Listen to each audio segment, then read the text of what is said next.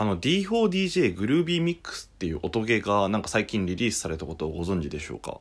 あのですね、僕はこの D4DJ っていうコンテンツ、まあちょくちょく名前は出してて、で結構知ってて応援はしてるコンテンツではあったんですけど、それが、まあようやくね、ゲームがちゃんとした正式リリースということで、あの、おめでたいなと思ってるんですけれども、これのね、まあ D4DJ グルービーミックス、まああの、ブシロード系列にあるよくある音ゲーってやつですよ。まあ、バンドリガールズバンドパーティーとなら変わらないんじゃないかなと思って、まあシステムもね、大まかにはそんな感じなんで、僕もね、まあまあそういうもんかと思ってやったんですけれども、結構なんか今まで僕が体験したことがない音ゲーみたいな感じでしたね。なんだろうな。まあまあ言うて僕がやってきた音ゲーたかが知れてるんですよ。スクフェス、スクスター、えー、ガルパー、えー、あとあのなんか、なんだっけ、ゲーセンとかにある、なんだっけ、この、毎晩じゃなくてこの腕上げたりするやつ。ちょっと名前忘れちゃった。あの、えみつんが出てるからな、なんだっけかなまあそういうのがあったんですよ。まあまあそういうのやってたりとかしたんですけれども、まあ、今回のその D4DJ グルーミグルービーミックス、もうグルミックって言うんですけど、グルミックは、まあ、やっぱ DJ がテーマになるだけあって、結構なんかボタンが複雑なんですよね。まあ、横にそのスクラッチのやつがあったりとか、まあ、なんか真ん中に、こうなんか吸引ってするやつがあったりとか、まあ、ただの音ゲーにプラスアルファでオプション加わってるんで、なんか親指であんまできないんですよね。基本的に人差し指前提なのかなっていうところは僕が思ったりとかすることですね。で、まああのシナリオとかはね、結構キャラクターオリジナルのいろいろあるんですけれども、僕が結構推したいポイントとしましては、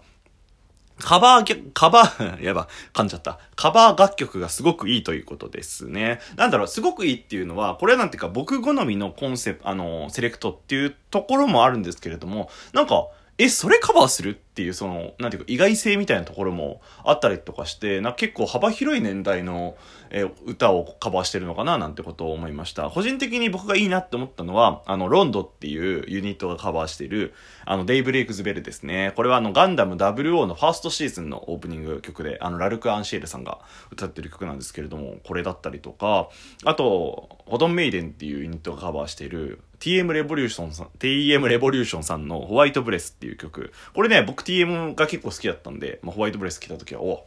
素晴らしいって感じですね。ちなみに、ホトンメイデンは TM の曲だと、あと、ホットリミットもカバーしたりとかしてますね。で、これ結構驚いたのが、あの、ビギピーキっていうユニットがカバーしてる、あの、スターリッシュのマジラブ1000%です。これ結構意外だったんですよね。その男性しかいない、まあ、アイドルグループ、まあ、スターリッシュそうなん男性ユニット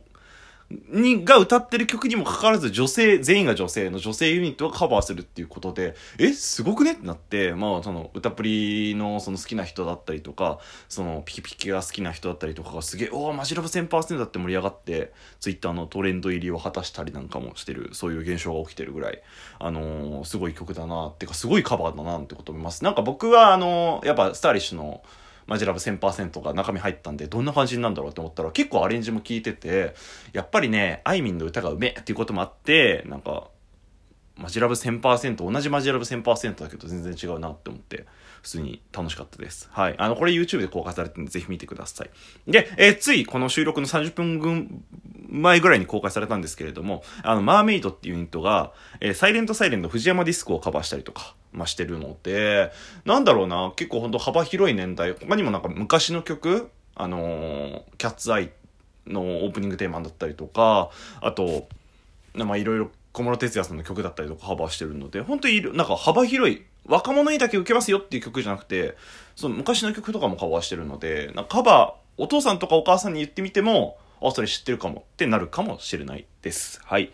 まあね、地上波番組も組まれたりとかしてる、本当になんか今、ブシロードがすごくすごく力を入れてる、えー、コンテンツなので、ぜひ興味ある人調べてみてください。で、この地上波番組あの声優さんがね、まあユニットはやっぱ声優さんが生パフォーマンスをしてるんですけれども、やっぱね、あの、フォトンメイデンのね、新島いぶきってキャラクターを、あの声優の前島亜美さんがやられてるんです。通称アミタですね。アミタがやられてるんですけど、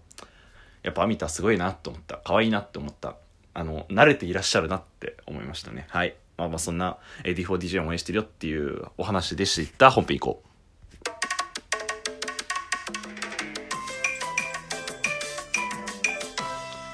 白黒ハンガーのちょっと隙間に放送局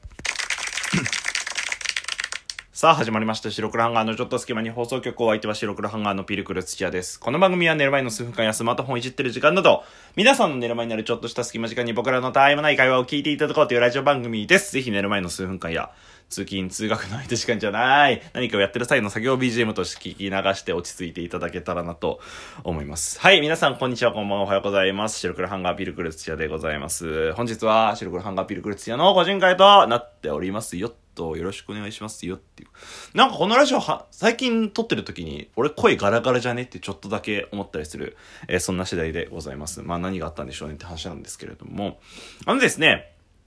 今回は、ハッシュタグチャレンジやっていきたいと思います。はい。なんで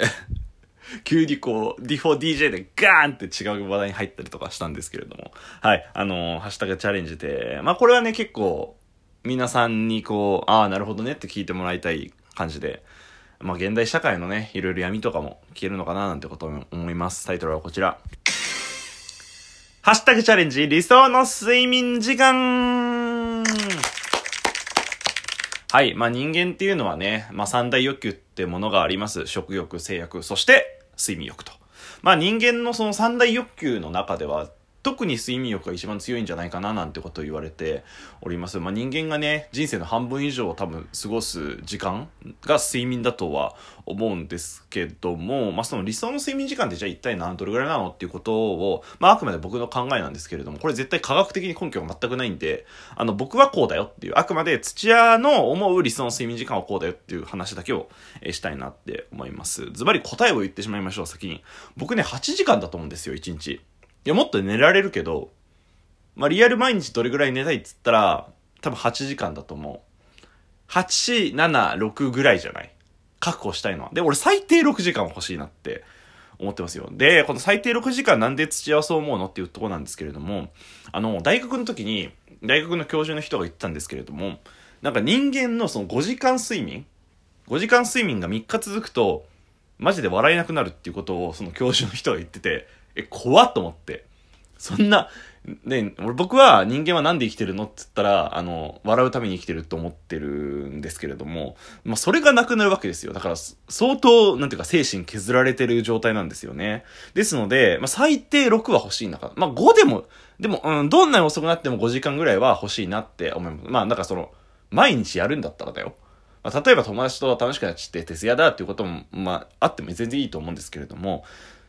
まあ、日々ね、例えば3時間とか 4, 4時間とかの睡眠はちょっと僕は多分、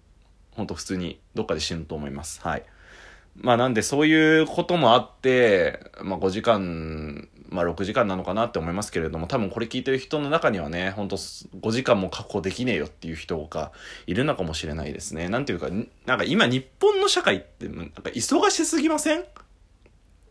もうそれは、まあ仕事もそうですし、まあ、